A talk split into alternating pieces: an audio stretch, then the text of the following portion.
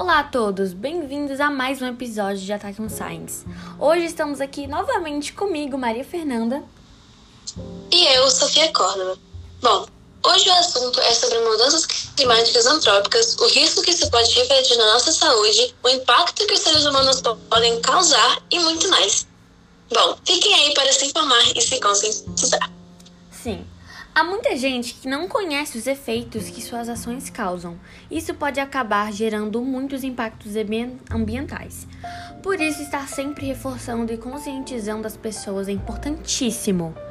Para que mais pessoas parem de tomar certas atitudes e passem Sim. a cooperar com a natureza, né? Concordo. Infelizmente, há muitas pessoas que podem estar fazendo coisas terrivelmente impactantes ao meio ambiente e sequer sabem. Bom, Há um fenômeno que está sendo cada vez mais intensificado e que boa parte das pessoas não sabe o que significa nem o quão importante é. Nossa, e qual é? O efeito estufa ah, é, é, um fenômeno meteorológico natural e é formado por gases que absorvem parte da radiação que o Sol manda pra gente, é, mantendo o planeta aquecido. Basicamente, o Sol manda ondas de calor para o planeta. O planeta, por sua vez, solta e reflete essas ondas de calor, Porém, os gases do efeito estufa presentes na atmosfera absorvem esse calor emitido pela Terra, fazendo assim o planeta ficar aquecido. O efeito estufa é essencial para, para a vida por manter uma temperatura adequada ao planeta. Mas com a alta emissão de gases poluentes na atmosfera, o efeito estufa está sendo intensificado. Isto é, quando os gases de estufa principalmente o gás carbono, são gerados em alta escala, o que cria uma espécie de camada que absorve ainda mais radiação infravermelha, deixando o planeta mais aquecido que o natural. E esses gases estão sendo gerados em larga escala em decorrência da queima de combustíveis fósseis, o que está agravando muito nas mudanças climáticas e aquecimento global. Ah, e você pode dar alguns exemplos de queima de combustíveis fósseis? Sim, claro. É, os, os mais usados são derivados de petróleo como diesel, gasolina, carvão mineral ou natural e gás natural.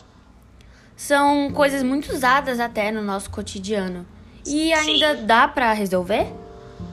Sim, é, a solução é diminuir a emissão de gases poluentes e gases estufa. Várias empresas ao redor do mundo estão se comprometendo em reduzir a emissão desses gases. Nossa, que bom, né? É até bom saber que essas companhias já estão se conscientizando, trabalhando para mudar essa situação. É, existe também um fenômeno que chamamos de ilhas de calor. É o nome dado às cidades com um grau de urbanização elevado. E esse fenômeno acontece devido à concentração de asfalto, ruas, avenidas e concreto como prédios, casas e outras construções. Trata-se de um problema que está causando a temperatura global com a sua quantidade extrema de calor gerado.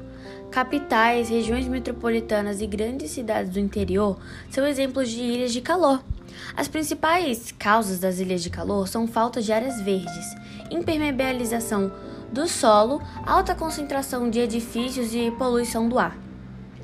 Existem é, consequências para o ser humano e para o ambiente, tais como o desconforto físico devido às altas temperaturas, excesso de chuvas, que devido à temperatura elevada, o ar quente sobe, fazendo com que chova mais nesses locais. Hum, nossa, mas para quem vive em cidades com muita urbanização é realmente difícil, né? Mas tem como arranjar uma solução para de calor? Bom, pesquisadores dizem que o caminho mais simples e eficaz é aumentar as áreas verdes, o que é muito bom, porque além de ajudar a cidade, também ajuda na qualidade de vida da população. Sim, o que, o que já ajuda muito. Claro, não, demais, demais. Sobre um fenômeno que chamamos de inversão térmica, você já ouviu falar, Sofia? Já, inclusive, sei que é um fenômeno atmosférico muito muito comum nos centros urbanos industrializados. Sim, e os poluentes que se prenderam nas camadas próximas à superfície provoca doenças respiratórias e irritação nos olhos. A inversão térmica tem milhares de espessura que acontece no topo da camada limite, que corresponde à inversão das camadas atmosféricas, que acontece de forma que o ar frio permanece em baixas altitudes e o ar quente nas camadas mais elevadas que dessa maneira ocorre assim uma desestabilização momentânea da circulação atmosférica que só e altera na temperatura. Hum, é, a inversão térmica, se eu não me engano, acontece no fim da madrugada e no início da manhã, em específico no período de inverno, Sim. visto que nessa época tanto o solo como o ar registraram temperaturas mais baixas que o próximo ao solo podem chegar abaixo de 4 graus Celsius, o que resulta na, na impossibilidade do ar frio se elevar, ficar retido embaixo, enquanto que o ar quente fica mais elevado, não conseguindo descer. Portanto, dessa forma, uma estabilização temporária na circulação atmosférica em escala local, onde se verifica uma inversão das camadas chamada inversão térmica. Ah, e vale lembrar que o fenômeno da inversão térmica ocorre com mais frequência nas regiões nas quais o Sol absorve bastante calor durante o dia e perde durante a noite devido à sua radiação. Mas, bom, espero que tenham gostado das curiosidades dessas mudanças climáticas que são bem famosas e que vale a pena aprender sobre. Sim, com certeza. Então, bom, é isso, né? Até a próxima, Maria Fernanda, e até o próximo episódio, galera. Tenham uma, boa, uma ótima semana, aliás. Sim, tchau. Muito obrigada, Sofia.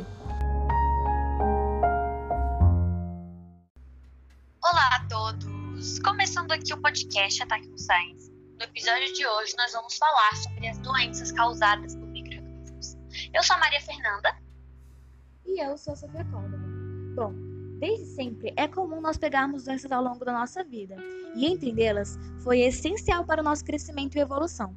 Graças aos nossos estudos e percepções sobre o mundo à nossa volta e o mundo invisível, podemos chegar aonde estamos hoje, com vacinas, civilizações imensas e saudáveis. Na maioria das vezes, não temos conhecimento sobre essas doenças à nossa volta, mas nós realmente precisamos, uma vez que ao saber identificar os sintomas e entender qual é a nossa doença, podemos acabar por salvar nossas vidas antes que seja tarde. Com certeza. Hoje vamos listar duas doenças causadas por microorganismos, como elas são pegas e o que podem fazer e muito mais. Fique aí para descobrir mais sobre esse assunto e se ajudar.